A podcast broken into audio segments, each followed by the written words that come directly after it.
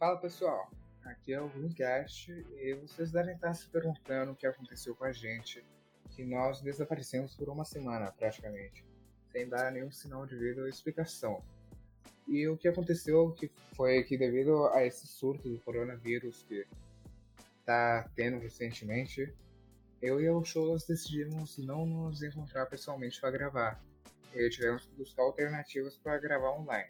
E terminou que deu muito problema técnico, deu bastante dificuldade de bater os horários, de conseguir gravar o áudio certinho.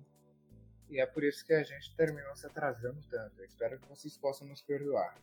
Assim, pela nossa própria segurança, saúde, pelas pessoas que convivem com a gente. Mas foi um problema já superado e que a gente vai continuar assim, não vai acabar o podcast. E muito pelo contrário, vai ter muito episódio interessante vindo por aí. Como por exemplo o de hoje, que é sobre energia limpa e energia renovável. Vou começar falando um pouquinho sobre o que é energia renovável. Ela é aquela que vem dos recursos naturais, né, da natureza, e que são reabastecidos naturalmente num período de tempo razoável, assim, sabe? Por exemplo, a energia que vem do sol, do vento, da chuva, a energia das marés e também a energia geotérmica. É, mas um ponto importante, assim, pra gente destacar é que nem todo é, recurso natural ele é renovável. O que acontece? Geral, é, existem alguns recursos que vêm da natureza, porém demoram, assim, milhões de anos para poder repor novamente. Então, assim, não fica viável pra gente é, utilizar e tudo mais. É, por exemplo, o urânio, o carvão e o petróleo, ou seja, eles têm uma quantidade limitada. Agora o Pedro vai falar um pouquinho sobre os exemplos de energias renováveis que a gente tem, que a gente está usando, desenvolvendo, como elas funcionam e tudo mais. Ok, então em relação a, aos diversos tipos de energia renovável que existem, tem as hidrelétricas, que são bem comuns no Brasil, elas normalmente são feitas em torno de represas e utilizam a energia gerada com o cair da água para gerar a eletricidade necessária. Tem a energia eólica, que é mais utilizada em lugares onde o vento é muito mais forte, porque se você fosse tentar fazer em um lugar onde não tem o vento forte, ia terminar gerando muito menos energia e ia causar mais problemas a longo prazo, né? sendo, entre aspas, mais é, ecologicamente amigável, digamos. Então, é necessário utilizar o tipo de energia certo para evitar o excesso e o gasto desnecessário. Uma outra energia renovável que vocês provavelmente já conhecem, os painéis solares, que obviamente utilizam a energia do sol, e o último tipo de energia renovável que talvez seja um pouco diferente da que vocês conhecem, que talvez vocês não conheçam, é claro, é a de biomassa, que é uma queima de materiais orgânicas, orgânicos, como o bagaço da cana, da cana de açúcar, álcool, madeira, esses produtos, sabe?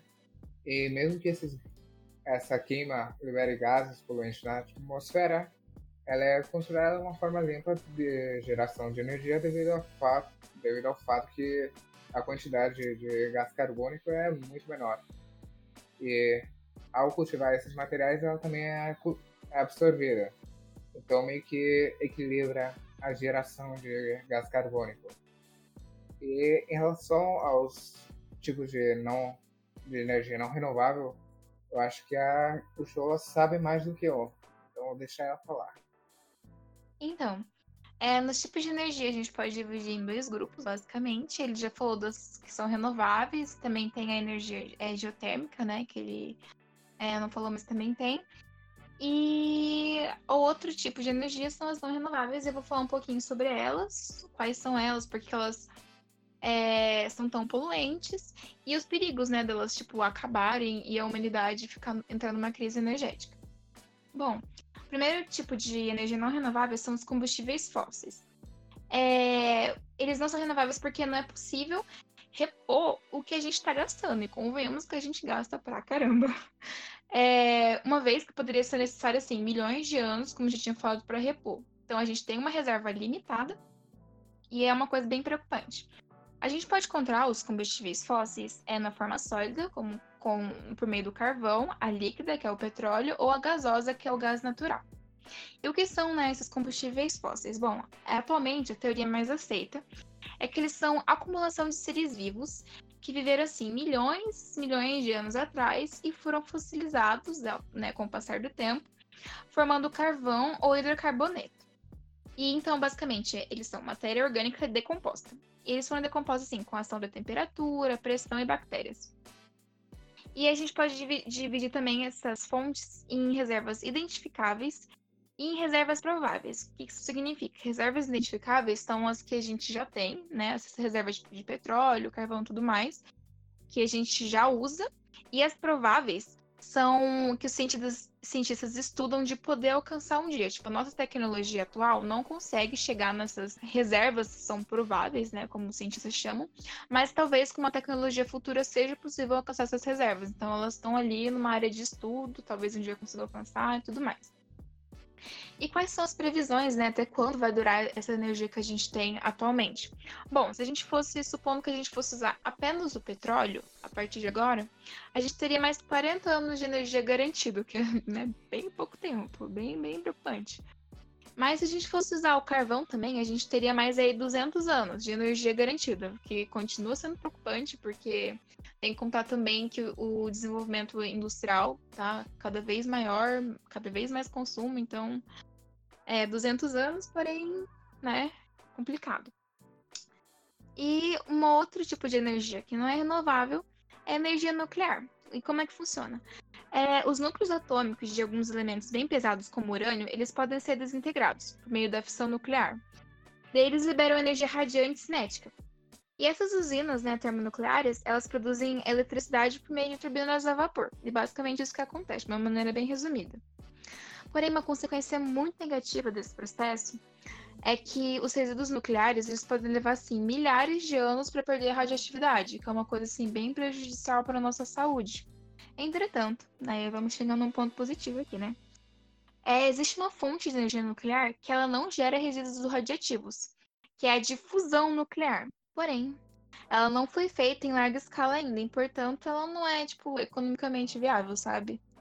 Que né, é um problema bem grande. Então a gente tem um ponto positivo, existe aí uma fonte de energia nuclear que não gera resíduo radioativo e tudo mais, porém ela não é economicamente viável. Então então meio que não conta, né?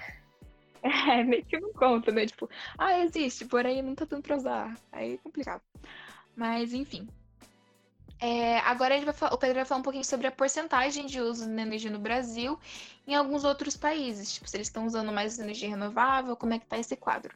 É, em relação ao Brasil, por incrível que pareça, ele é bem. Ele utiliza bastante da energia hidroelétrica. O que é certamente é certamente capaz somente devido à nossa vantagem geográfica. Quase 60% de toda a nossa energia é gerada em hidrelétricas.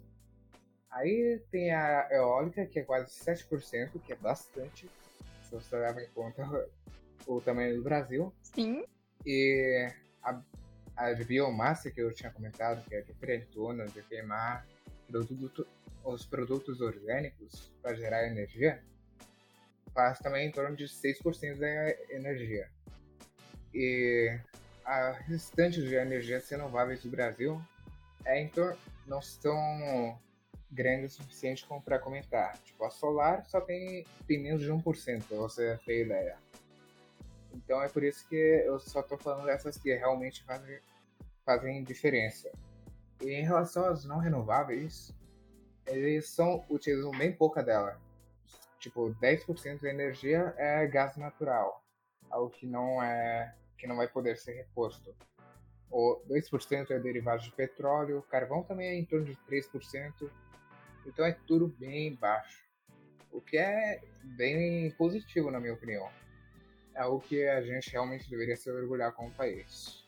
E em relação a outros países, por incrível que pareça, Estados Unidos tem vários investimentos em relação à energia limpa, a China também.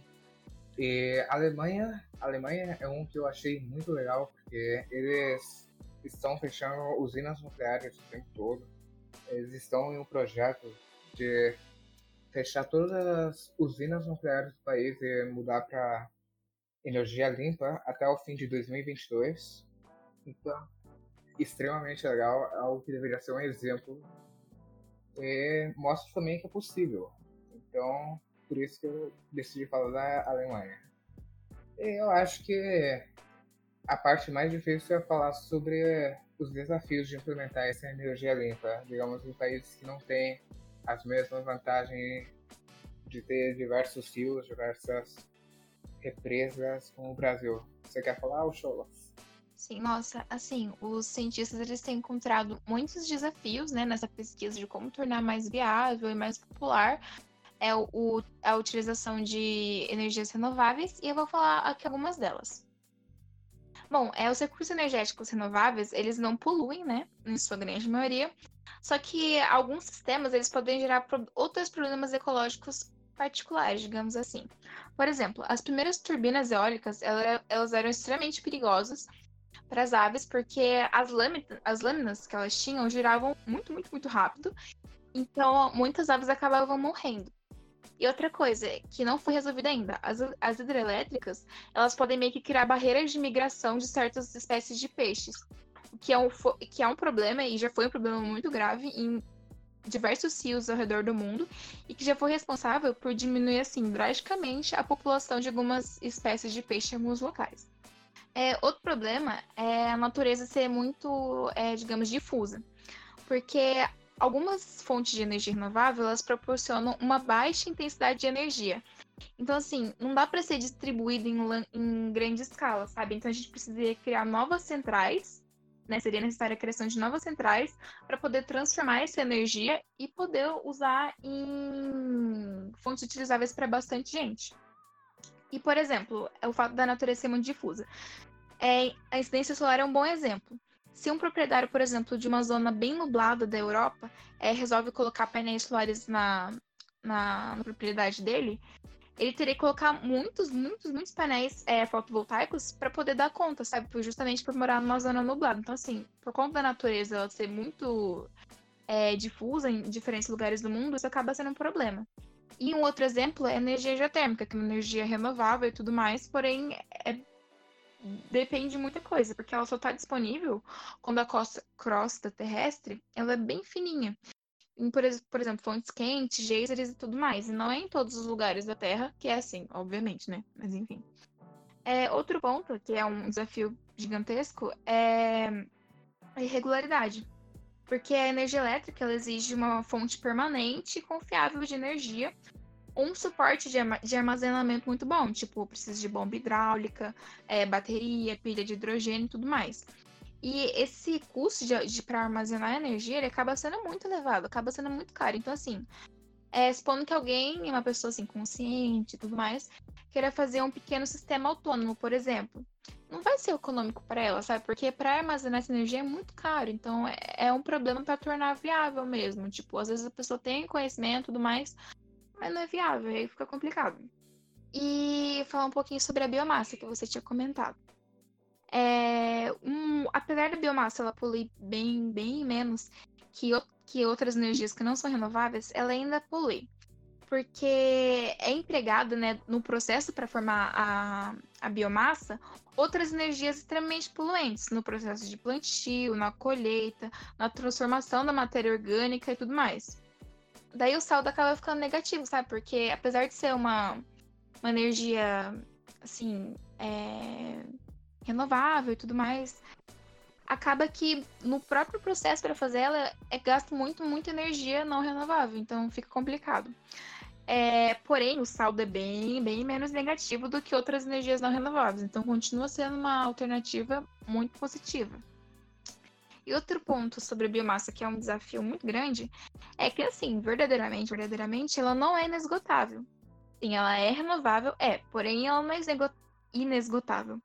Inclusive, há uma dúvida né, muito grande sobre é, a capacidade da agricultura para fornecer a quantidade de, de massa vegetal necessária para que essa fonte de energia continue sendo viável e continue crescendo. E um do, de uma consequência é, bem grande é dessa fonte ter se popularizado e crescido é justamente o aumento no preço de grãos. Então, é um dos, uma das consequências, mas assim, existe muito um debate sobre se a agricultura consegue suprir, sabe? É, outro ponto difícil em, em relação a isso é que a energia geotérmica ela é extremamente restrita.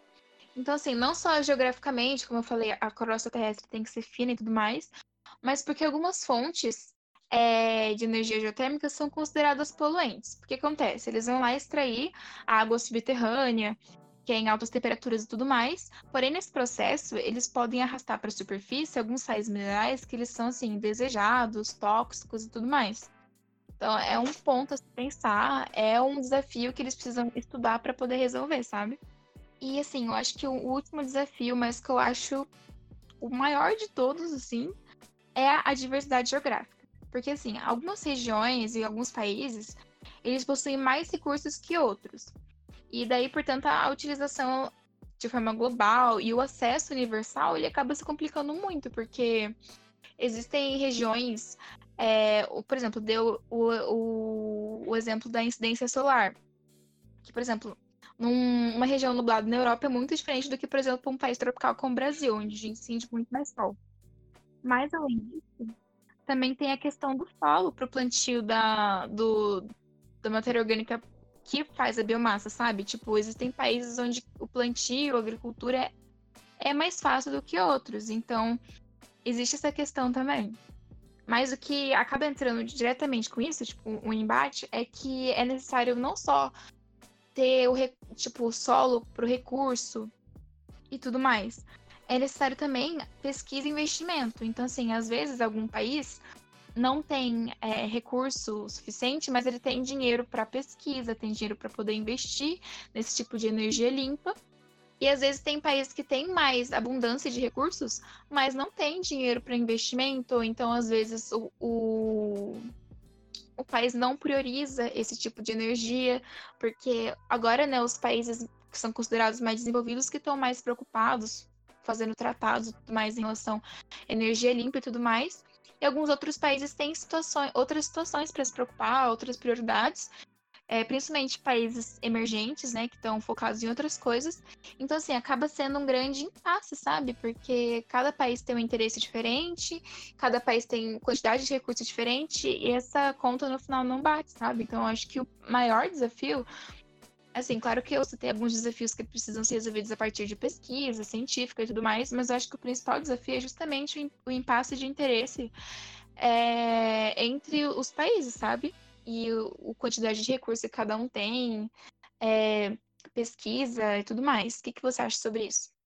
Eu acho que é algo extremamente importante de se levar em conta quando você está fazendo esse tipo de pesquisa. Eu acho que também é importante ter em conta essas barreiras econômicas, essas barreiras geográficas, todos esses fatores que você já falou, quando você tenta implementar uma mudança desse tamanho no país, na forma de que a energia é formada e diversas outras coisas. É uma, eu acho que o que a gente está fazendo aqui é simplesmente dando a, os nossos dois dedos de prosa sobre o assunto, mas a gente também não sabe, tipo, exatamente tudo que é envolvido. E isso é algo que é realmente melhor para os profissionais que estudaram, que estudaram praticamente a vida toda, você não acha? Com certeza. Mas eu acho que é legal que nós podemos opinar sim em relação a assuntos tão grandes e colocar um pouco da nossa opinião e nossa visão. Então, mesmo que pareça que não vamos afetar nada, a gente está pelo menos agindo, sabe? Acho que é isso que realmente importa. Sim, é, compartilhando informação também, né? Que é muito importante. Sim, quanto mais informados, melhor. Porque assim você pode agir com outras pessoas para fazer uma mudança acontecer. Com certeza. E foi como a gente falou no nosso podcast, pequenas ações têm um impacto muito grande quando elas começam a se acumular, não é mesmo? Com certeza. Mas fala um pouquinho também para a gente agora sobre os tratados é, que envolvem energia limpa e tudo mais, se eles estão sendo cumpridos, se os países realmente estão se propondo a pesquisar mais, que nem você falou sobre a Alemanha, isso é super interessante. Bom, em relação aos tratados, os principais que eu consigo me lembrar é o de Kyoto, o Tratado de Paris, todos esses tratados focam em uma emissão menor de gás carbônico, de menos poluição. E como é que isso se liga à eletricidade? É a forma com a qual a gente gera.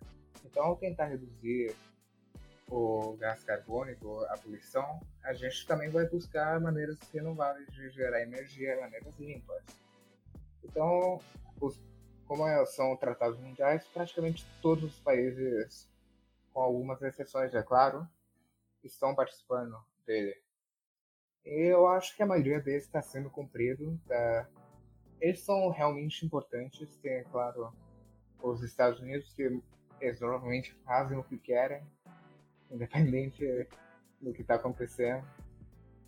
Mas eu acho que é um, está sendo realmente positivo esses tratados. Estão sendo cumpridos sim, principalmente pela Europa, que é realmente uma área de progresso grande em relação à energia limpa. Com certeza. E combate ao aquecimento global também. Tem a Alemanha que busca já eliminar toda a energia nuclear e trocar por energia renovável. Tem Portugal também, que é um outro país que usa bastante energia renovável, Noruega. Todos esses países são incríveis e deveriam ser exemplos em relação a quando se trata de energia renovável ou assuntos em relação ao meio ambiente. Sim. Bom, eu acho que a gente vai ficar por isso hoje, não queremos realmente nos estender demais nesse assunto. E acredito que esperamos que tenha colocado um pouco de interesse para você dar uma pesquisada mais profunda. E talvez até mesmo pedir fazer pedidos para energia mais limpa, buscar alternativas. É sempre positivo tentar mudar um pouquinho o seu dia. Com certeza. Muito obrigada para todo mundo que escutou. Semana que vem vai ter mais um podcast. Prometemos que não iremos atrasar dessa vez. É isso, gente. Muito obrigada. Não esqueçam de acessar também o Podiskovski, que também é de uma galera que estuda com a gente, que, que tá fazendo sobre a Rússia. E tá super legal, uns conteúdos muito interessantes. Até a próxima. Obrigado, gente. Até a próxima.